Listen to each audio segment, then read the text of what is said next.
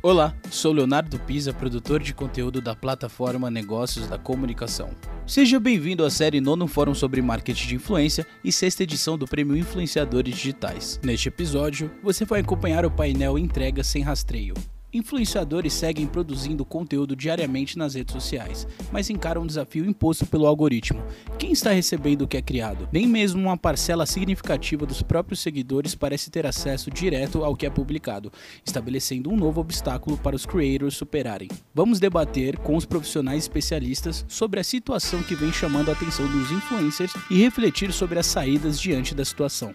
Participam deste painel Reinaldo Quinto, VP de Estratégia e Criação da Cation, Pan Nascimento, atriz e influenciadora digital, e Michel Escanhola, especialista em comunicação digital da Volkswagen Brasil. Essa série é oferecida por Bayer, McDonald's, Nissan e Santander. Boa tarde a todos. Meu nome é Michel Escanhola, eu sou especialista em comunicação digital na Volkswagen do Brasil. Eu estou aqui com o Reinaldo Quinto, VP de Estratégia e Criação da Ketchum. É, boa tarde, Reinaldo, tudo bem? Boa tarde, tudo bem, Michel? Tudo ótimo. Eu também estou aqui com a Pan Nascimento, que é atriz e influenciadora digital. Bem-vinda, Pan, boa tarde. Agradecida, boa tarde, minha gente. Boa tarde a todo mundo que está em casa, né? Boa tarde. O, nosso, o tema da nossa conversa aqui é entrega sem rastreio, o desafio de produzir um conteúdo que não chega mais à audiência. É, na verdade, ele chega, né? Chega menos do que a gente gostaria que chegasse. É, a gente percebe como, né, tanto como criadores, como marca, que os influenciadores produzem um grande conteúdo, mas encaram um desafio enorme aí em relação aos desafios que o algoritmo impõe, né? Então, Pan, eu queria entender é, da sua parte como criadora, é, influenciadora também, como é, qual o segredo aí, qual a tática que você usa para que teu conteúdo ganhe relevância nas redes? É, por onde começar, né? Porque, assim, é, o, quando o conteúdo ele, ele está na rede, no meu ponto de vista, eu tenho escrevido bastante. Na verdade, a primeira vez que eu falei sobre algoritmo foi lá em 2017, quando começou aquelas mudanças ali no algoritmo, onde as publicidades entraram com mais vigor. E aí eu já tinha entendido ali que o algoritmo ele beneficiava alguns conteúdos, algumas coisas, alguns temas, e em maioria é, são, é bem, bem justo, porque são, são assuntos que são mais levados né, para comoção, são assuntos mais que, é, de fofoca, coisas assim, e um conteúdo que era bem feito, que era pensado, pesquisado, que normalmente é o meu conteúdo, ele tinha um pouco mais de dificuldade de chegar. Quando a gente traz para moda, beleza, é, humor, outras coisas, o conteúdo ele chega, então a gente consegue aí pensar que o algoritmo ele pensa, ele, ele é também a pessoa, né? Como eu te falei no nosso bate-papo anterior, é, eu parei de culpar apenas o, a máquina e também é, em pensar em trazer uma reflexão como que é, as pessoas, como a minha audiência, trocar uma ideia com a minha audiência, como que eles é, também conseguem comandar o algoritmo dos criadores que eles gostam de seguir. Então, partindo desse lugar onde eu penso que antes do algoritmo eu tinha um propósito, é, que o meu propósito sempre foi comunicar, sempre foi é, é, como eu, eu inclusive em 2020 eu ganhei também o prêmio aqui com a gente do microinfluenciadora do ano na categoria ativismo. Então, antes mesmo de ser uma criadora de conteúdo que cria para pessoas e para marcas, eu tinha um propósito. Então, o lugar, o primeiro lugar é esse, para quem você está criando, como você está criando e por que, que você está criando até agora, e tentar fazer com que esse conteúdo chegue nas pessoas de uma forma espontânea. Então, quando eu faço uma publicidade, por exemplo, eu penso que essa publicidade ela tem que estar tá ligada inteiramente ao que eu sou, ao que minha comunidade costuma ver, para que a gente consiga driblar esse bonito aí, né? E que Marquinho consiga deixar a gente trabalhar em paz. Gostei do bonito, né? Porque é um grande vilão, no fim das contas. pois é. é. Ainda só com você, para a gente tirar uma dúvida, é, o quanto o algoritmo ele limita ou tende a limitar a tua criatividade né, na hora de, de criar o conteúdo? O quanto isso pode Sim. pesar contra você? Um dado momento, como eu te falei, como eu estava ali, eu sou curiosa, né? Eu, eu leio, eu busco, eu entendo, eu estou sempre ligado nas notícias de lá de fora. Eu, com, quando eu decidi trabalhar com rede social, antes, é, é, independente da minha profissão, eu falei, não, eu preciso me profissionalizar e eu gosto de buscar. Então, quando eu estava ali naquele lugar, eu entendi que era uma coisa que ele que não cabia só a mim. Então, aquele lugar de, do desânimo, poxa, não vou criar porque não vai ter o like, poxa, não vou criar porque eu não vou conseguir entregar a quantidade que eu gostaria. Poxa, e aí a gente deixa um pouquinho a vaidade, né, o, o egocentrismo de lado, porque eu, eu, particularmente fiz isso e comecei a criar num lugar lento, onde eu conseguia. Porque assim, e ainda é uma coisa, né, o algoritmo ele vai beneficiar rápidas, simultâneas, onde você faz coisas ali que é muito superficial. E por mais que eu faça brincadeirinhas com a minha filha, que eu venha fazer um vídeo, que eu faça uma foto engraçada, a maioria do meu conteúdo ele tem propósito porque ele tem é, história a ser contada, né? Eu falo sobre empoderamento através do cabelo crespo, eu falo sobre feminismo negro, eu falo sobre maternidade real. Então, é um, é um eu acho que eu, o meu, no meu caso, é, um, é uma briga o tempo inteiro, porque é um conteúdo que requer leitura, é um conteúdo que requer um pouco mais de atenção. Então chegou esse momento que eu falava, nossa, eu não sei se eu vou aguentar mais. E aí vem diversas crises, e aí você vê as pessoas fazendo coisas, e tudo isso interfere sim na nossa criatividade eu busco sair da rede social, eu parei de buscar referências apenas no Instagram. Como eu falei para você no nosso papo anterior, eu crio também para o Pinterest, eu crio em outras redes, eu bato muito papo com outros criadores de conteúdo, com pessoas que estão ali criando por prazer, criando com propósito, criando porque gosta de estar na rede social. Eu, eu fico falando, eu brigo muito com o algoritmo, gente, mas eu amo a comunicação, eu amo estar presente nas redes sociais e, sei lá, influenciar de forma positiva as pessoas. Então, a gente vai de, dessa maneira aí tentando fazer com que o conteúdo fique mais é, lento, né? Aquela coisa do slow content, né? Com mais propósito, que eu consiga entregar e que daqui, sei lá, a um ano que eu olho o conteúdo, eu sinto orgulho. Eu acho que é isso que me mantém aqui na rede. Ok, Reinaldo, agora passando a bola para você, a gente sabe que cada perfil, cada conteúdo é um cenário específico. É, e não tem uma lógica, né? Às vezes a gente vê um conteúdo super bacana que a gente acha que vai bombar e aquilo não, não tem uma, uma amplificação, amplitude que a gente a, a, gostaria que tivesse. E tem o reverso, aquele conteúdo que a gente não posta nada e estoura, né? Então, eu queria entender de você, aí como é Ketchum, como vocês percebem essa dinâmica. A gente viu ao longo dos anos né, uma queda no alcance em função das frequentes mudanças no algoritmo das plataformas.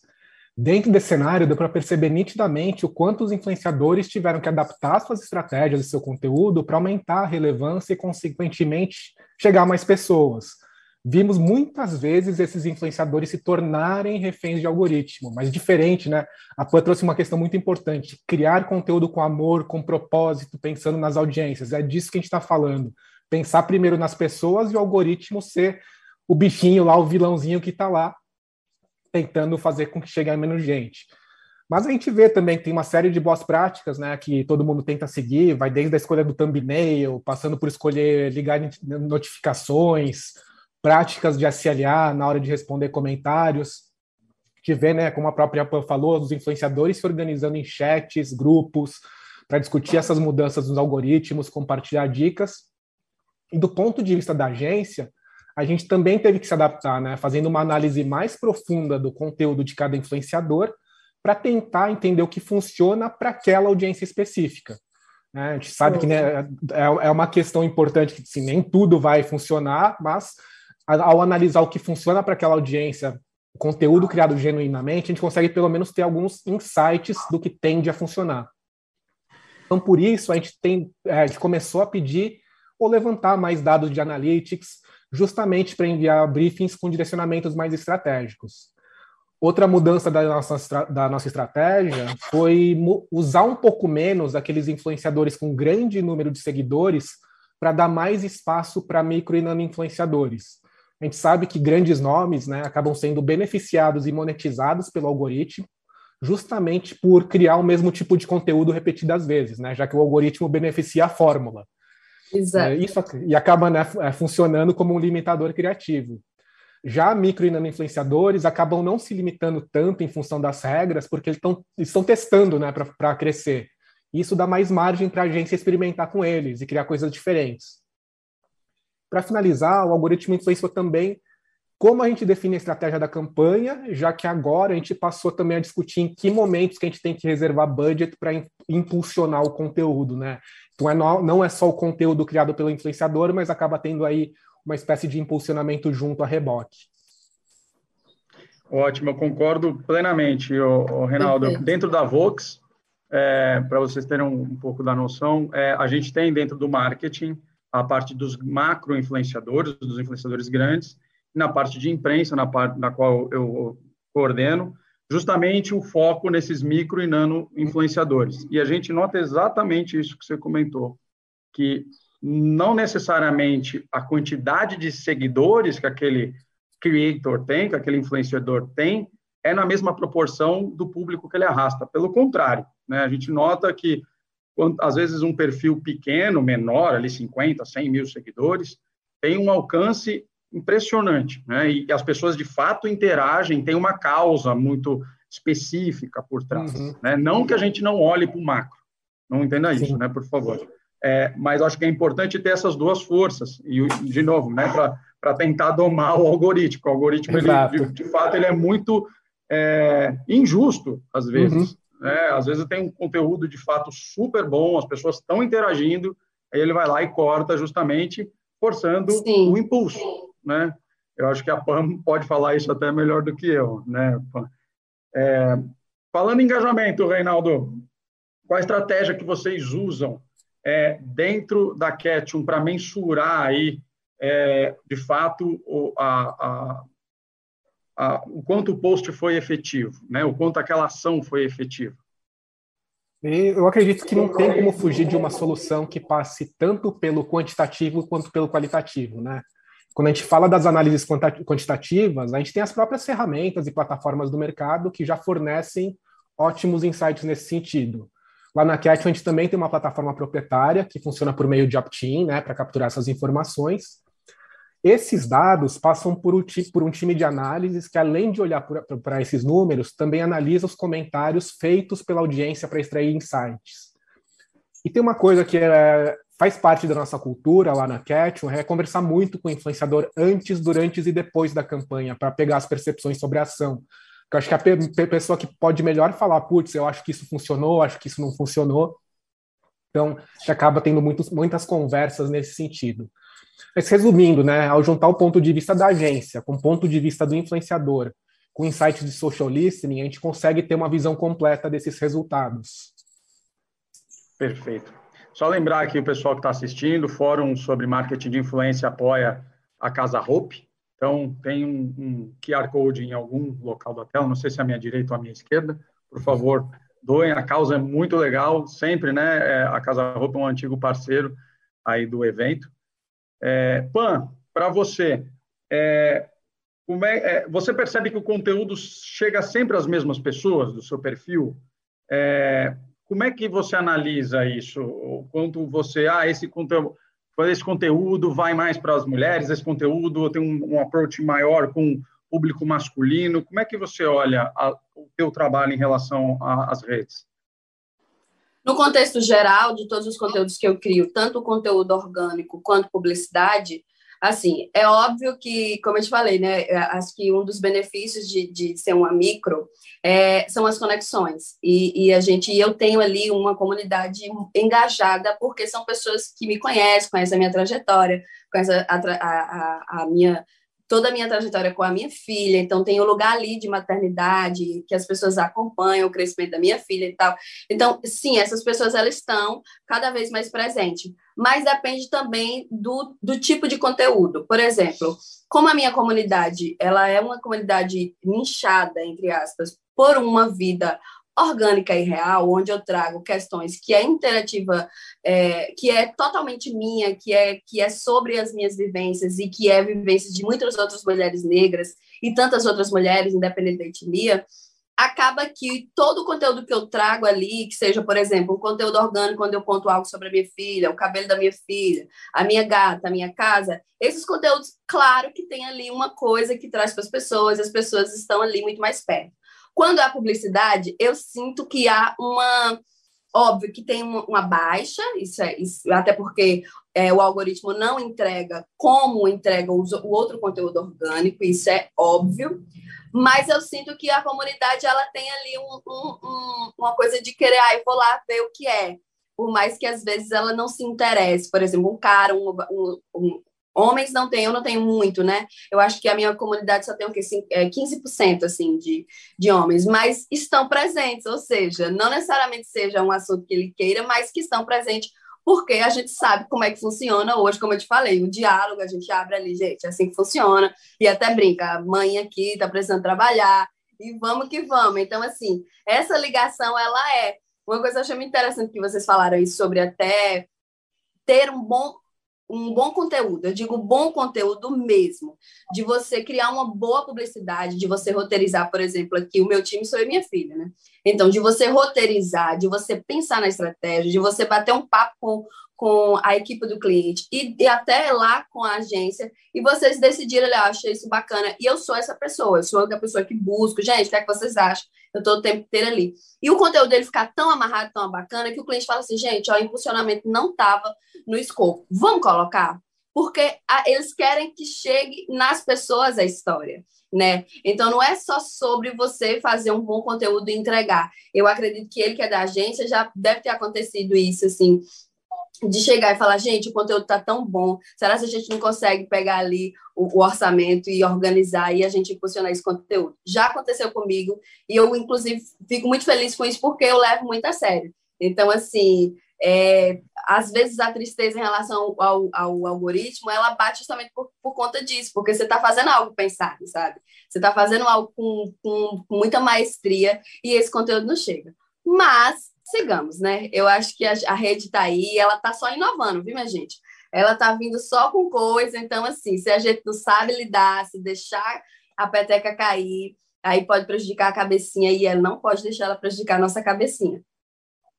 Reinaldo, já aconteceu isso que, que a Pan falou com você, de fato de apostar, de ver um conteúdo, uma entrega e falar, cara, vamos, apostar, vamos colocar, vamos impulsionar. Queria ter um feedback teu. Funcionou? Não? Como é que foi? Olha, vou ser sincero que já aconteceram as duas coisas. Vou falar primeiro do lado ruim, né? De conteúdo que não estava tão bom, mas que a gente tinha um objetivo de chegar num determinado número de alcance. A gente acabou, assim, é, colocando uma verba de mídia para chegar nesse número. Não é ideal, né? Não é exatamente o que a gente quer. Mas falando do lado bom, a gente já viu também conteúdos que realmente, putz, estavam tão bem feitos, tão certinhos, né, dentro do briefing, dentro, com uma grande criatividade, o cliente amando, a gente falou, vamos apostar nesse conteúdo, vamos conseguir verba, e funcionou, viu? Porque aí ele acabou tendo uma aceleração nos resultados. Teve um primeiro momento que cresceu naturalmente pelo investimento de mídia, mas depois o orgânico também acelerou em função dessa, desse investimento tem muito a questão do feeling também, né? Que a gente sabe que aquele, é, aquela, aquele conteúdo que foi gerado, né, é, atende perfeitamente ou chega ou traz a mensagem que você gostaria que trouxesse, né? Falando aqui como empresa. É, mas é, às vezes nem, às vezes a gente erra também, né? Às vezes acontece exatamente isso, de você achar, pô, a mensagem tá boa, o conteúdo tá bonito, mas não tem o alcance. Então, é, é um grande desafio, né? Pra, pra Voltei, gente... minha gente, desculpa. Não tem problema. Bem-vinda, Pan. Tá me ouvindo? Você ficou de lado. Ficou em pé seu vídeo. Acho que você está no celular, acho que você tem que virá-lo. Acho que ela Enfim, caiu de novo. Caiu de novo. Vamos lá. Então tem a questão do, da tentativa e erro, né? Sim, exatamente. Então acho que tem essa, Gente, essa cadê esse desafio. Você está na vertical, Pan. Está na vertical. Na vertical, você... pera. Isso. Deixa eu voltar aqui. Que é uma tentativa e erro. Vamos falando que eu estou aqui ouvindo. Uma tentativa e erro justamente tanto de, de quem aciona né, os influenciadores, mas também para o próprio criador de conteúdo, que é um, é um, é um, é um fogo cruzado. Né? O, o desafio do algoritmo funciona para todos os lados. Né? Acho que, no fundo das contas, só a própria ferramenta ganha com isso. Né? Exatamente. com o algoritmo. Eu concordo que ele, ele é um vilão, né? É um vilão que faz parte, é do jogo, mas ninguém acaba, ninguém ganha com ele, né? A não ser de fato a própria ferramenta. Exatamente. E, e acho que é legal, ô, Renato, eu queria que você falasse um pouquinho disso, que para ajudar, sendo irônico aqui, cada ferramenta, cada plataforma, cada rede social tem um algoritmo completamente distinto um do outro. Então, se você olha para o LinkedIn, é, um, é, uma ação, se uhum. você olha para o Instagram, é outra. Então, eu queria entender um pouquinho como é que é essa, esse, esse equilíbrio dos pratos aí na agência. Como é que vocês olham, ou como vocês pensam, se de fato há um pensamento específico para cada, para cada rede. Sim, não, perfeito. Aqui a gente também, apesar de não somos influenciadores, né, somos agência, e a gente acaba sendo responsável por canais de marcas também, né? Então, para uhum. Instagram, para Facebook, para LinkedIn, para TikTok, cada um tem o seu algoritmo e a gente sempre leva em consideração, sim, o que cada ferramenta permite antes de criar a estratégia. Então, a gente vai se adaptando também naturalmente, né? Às vezes, a gente recebe uma mudança que quebra nossas pernas, e a gente vai ter, a gente tem que entender o que está acontecendo antes de tomar uma atitude, né? Isso aconteceu algumas vezes com o Facebook, aconteceu com o Instagram também, e é natural. A questão é a gente conseguir se adaptar rapidamente, mas também não se tornar refém do algoritmo, né? A gente não pode mudar a estratégia de conteúdo simplesmente porque o algoritmo mudou. A gente tem que entender como o algoritmo está impactando e aí ver se existe uma adequação na estratégia, né? Não é virar a estratégia completamente para o lado só porque o algoritmo mudou, porque acho que não faz sentido é, deixar de fazer o que você acredita em função né, de um cálculo da ferramenta. Concordo. Às vezes, como empresas, a gente, a gente se vê refém do algoritmo, né? Porque, de fato, você precisa apresentar o resultado, né? É um negócio. Então, você tem a questão do investimento, o quanto eu pus, o quanto aquilo amplificou, qual foi a mensagem que chegou. Então, tem é, bem, bem pontuado essa questão do, de uma questão de, de cultura, de dizer, olha, não necessariamente a gente chegou no, no número que a gente queria, mas o conteúdo foi de qualidade, vamos tentar uma outra estratégia, vamos mudar, de repente, de novo, acho que tem tentativa e erro em relação, inclusive, Exato. aos perfis que se escolhem, né? É claro que tem que ter o arroz feijão, tem que ter uhum. aquele perfil que é o perfil público-alvo, a persona, né, que traz, que se comunica mas eu gosto de puxar o, o, o, fora do comum, né? É aquela história, por que, que no filme de pancadaria a cena tem, no filme tem que ser sempre rock and roll, a trilha sonora? Por que, não pode tocar um Sinatra lá e de repente, né, aquilo tem um, um, um approach diferente com o público? Então, Exatamente. acho que isso tem um pouco a ver é, com o desafio dos dois lados. E, Pan, você, como é que você vê essa, essa relação? Você se considera refém do algoritmo ou você já se adequou aí com, com o nosso inimigo em comum? Olha, eu, eu, eu acho que eu vou definir como estou em modo avançado. Eu não vou dizer para você que quando eu penso no conteúdo, quando eu estudo um conteúdo, quando eu roteirizo algum tipo de, de, de, de assunto, seja ele orgânico ou para uma publicidade, e quando eu deixo esse conteúdo, eu entrego esse conteúdo tão bonitinho para a plataforma, e a plataforma simplesmente não entrega às pessoas que estão interessadas. Mexe com a gente, sim. Mas eu não me considero mais, como eu te falei, eu, eu comecei a criar estratégias e eu não me considero mais aquela pessoa que pensa apenas no número. Isso tem muito tempo, assim, né? Eu, eu penso muito em o que entregar. Hoje, assim, eu, eu penso no que eu posso entregar. Por exemplo, se uma marca é, a agência entrou em contato comigo. Ele com certeza vai saber disso, Reinaldo. Ele conta com o criador de conteúdo para a gente fazer esse trabalho. Nós somos um time, né? Então, é, eu quero entregar o melhor conteúdo. Então, eu penso que eu estou fazendo um trabalho excelente. E depois é que vem, e óbvio, quando esse trabalho é excelente, ele, ele entrega, a plataforma entrega, engaja, é uma felicidade só. Quando ele não entrega, infelizmente já não é mais sobre o meu trabalho, sabe? Eu acho que esse é um trabalho que eu acho que todos os, os criadores de conteúdo devem fazer de dentro para fora, porque é muito difícil. Como eu te falei, mexe com a vaidade, mexe com, mexe com o ego. Nós estamos numa rede, por exemplo, eu sou é, é, é, micro, né? Mas imagine que uma pessoa tem milhões de seguidores e ela não consegue entregar nem um, por cento da, da comunidade dela. Então, assim, e aí? Como que fica o trabalho dessa pessoa? Quem, como que fica a pessoa que fez a curadoria? Porque para o cliente entender isso também é difícil. Não é todo cliente que vem entende como que funciona o marketing de influência. Até porque é um segmento novo, se você parar para pensar. Né? Então, você ter essa conexão com a agência, ter essa conexão e ter certeza que está fazendo ali o seu trabalho e entregando, é uma maneira da gente não se maltratar tanto e não se tornar né, esse aí refém da, da, da ferramenta. E, e eu também tinha falado para você que é muito legal aqui para os criadores de conteúdo, eu acredito que, que todo mundo que cria conteúdo para as redes sociais, eu acho legal a gente trazer isso à tona para a comunidade, sabe? Porque a comunidade, como eu falei, eu penso, hoje é o meu pensamento, nós temos uma ferramenta, ela é uma máquina, mas quem gera essa máquina? né? Quem é que clica? Como que funciona ali essa máquina? Então, são as pessoas que estão alimentando essa máquina. Então, que tal, né? Você parar para pensar aí como que funciona né, a sua presença nas redes sociais. E eu não estou falando de conteúdo publicitário, não. Eu estou falando de conteúdo mesmo, das pessoas, do que estão. Será que você está só na fofoca? Aquela a gente adora uma fofoca, é ótimo. Mas tem tanta coisa bacana aí para a gente impulsionar. Muita gente legal fazendo coisas legais. Inclusive, vou puxar minha sardinha, muitos criadores de conteúdos pretos fazendo muita coisa incrível, não só aqui, como no, Instagram, como no YouTube, como nas redes sociais. Pinterest está aí, o TikTok está aí, tantos outros. Então, é legal a gente também pensar como que a gente está gerindo essa ferramenta.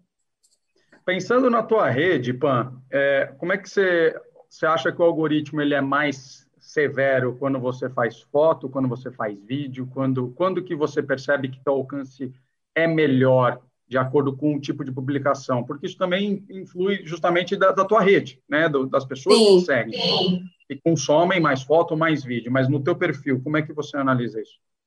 Tá, ó, foto depende, porque assim, tem uma linha, né, gente, não é qualquer foto. Foto, uma foto muito produzida, eu gosto muito de fotos que são artísticas, que fotos que são mais diferentes, não é só aquele look do dia, não é só aquela selfie, eu adoro tudo isso, mas eu busco sempre estar trazendo conteúdos novos para ter interação e tal. Mas o vídeo hoje permanece aí. Eu acho que também é um, um, um foco da, da, da, plataforma ele engajar mais os vídeos, né? O Rios está aí para provar para a gente que hoje ele é o, dentro da, da plataforma é o que mais engaja, né? Mas isso não é uma regra, gente. Por isso que a gente tem que estar o tempo todo assim, ó. É e não é, sabe? Não é uma regra. Eu acho que não tem regra. Eu acho que sim, você pode buscar entender a sua plataforma, como você está me dizendo. Ah, eu acho que essa foto, por exemplo, ah, quando eu trago looks, é, é, looks de brechó com as minhas sandálias de Ipanema, por exemplo, que eu sou embaixadora das sandálias de Ipanema. Óbvio que um rios interativo, com transições, com dancinhas, com coisas vai funcionar melhor. Ah, mas não, eu quero trazer uma coisa mais artística. Uma foto vai funcionar. Eu quero trazer um conteúdo longo, onde eu trago uma live. É um GTV. Entende? Então, assim, a gente tem que ir conhecendo a nossa, a nossa plataforma. Eu, eu acredito que essa seja a melhor maneira da gente conseguir seguir trabalhando na plataforma. Reinaldo, dentro da agência, né? É claro que a gente sabe que para cada ação tem um, um, um, foco específico. Mas, completando a resposta da PAN aí, é, quando que vocês optam por foto, por vídeo, porque a gente sabe que o alcance varia de acordo com, com o tema proposto, com o investimento que está disposto a fazer. Como é que você pensa nisso aí dentro da, da agência? Pensando no trabalho com influenciadores, né, não no trabalho que a agência faz diretamente para a marca, a gente discute muito com o influenciador antes, né? Acho que é mais do que a gente falar que o influenciador tem que fazer, a gente chegar numa conclusão juntos né? Falar, ó, oh, o que, que, você tem feito que funciona ou não, é, justamente para depois disso a gente fazer, fazer o briefing. Então a gente faz um, uma pré-conversa, né, uma espécie de alinhamento, e aí define depois os formatos, porque senão não funciona. A gente fala, ah, faz uma foto aí, sei lá se vai funcionar ou não, faz um Reels. Isso é muito da minha cabeça, eu chutando, né? Chutando pra caramba aí, aí quem sabe de fato o que funciona é influenciador. Eu acho que a naturalidade, de fato, ainda é o grande segredo. Né? Acho que é uma coisa que a gente chegou a esse consenso, né? Que acho que aquela história tem que ter uma produção, tem que ter um, um, um, pensamento na mensagem que se quer passar, mas tem que ter a naturalidade. Aquela história do caseiro tem um valor, né? Não pode ser nada muito muito profissional, com muitos filtros. Que eu acho que isso de alguma forma acaba afastando o, o propósito que as pessoas né, seguem no, no perfil.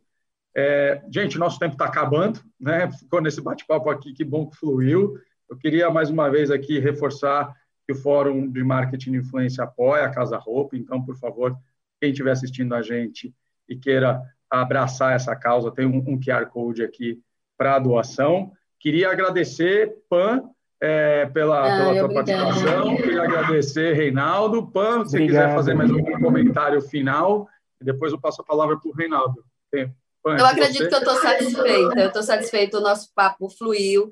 Eu acho que é, essa troca ela é sempre necessária. Eu adoro falar aqui, eu adoro fazer com que a, a minha maneira de trabalhar aqui, muitas pessoas questionam, chegue nas pessoas, e eu acredito muito que a autenticidade, que a forma orgânica, que o carinho e o afeto que você traz para a sua audiência, ela faz muita diferença. E o trabalho ele tem que existir, gente. A gente precisa ter dinheiro, isso é ótimo. Não pode ter, não pode brincar com isso, não. Eu acho que a gente tem que trabalhar de uma maneira né, que seja realmente real e que vai chegar nas pessoas e que não é, a gente vai, como eu digo, a gente não vai deixar esse bonitão para a gente, não. Se não é aqui, é em outras plataformas, é em livros, é em cursos, tem muitas outras coisas para a gente fazer. Obrigado, Pan. Reinaldo, suas considerações finais aí. Queria agradecer, Pan, Michel, aí pelo papo, também achei muito interessante, muito bacana. Eu acho que o que o mercado precisa é disso, né? A gente conseguir falar com clientes, aí você, Michel da Volks, PAN, influenciadora, agência, e aí a gente chega nas melhores soluções em conjunto. Eu acho que é, ficar refém do algoritmo não é bom para ninguém, e o melhor resultado vai ser alcançado a gente trabalhando junto mesmo para entregar o melhor conteúdo para os consumidores. Obrigado Bom. mais uma vez. Espero que quem esteja assistindo tenha gostado também. Para mim foi uma oportunidade mais uma vez de aprender, de trocar experiência. Queria dar boa tarde mais uma vez a todos que, que continuam no evento. O evento tem uma programação extensa e logo a gente se vê mais no fim da tarde, ou aparece em outros painéis aí. Mas, mais uma vez, obrigado, Pam, obrigado, Reinaldo. Um abraço a todos. Beijo, obrigado. minha gente. Valeu, pessoal. Até mais. tchau. tchau.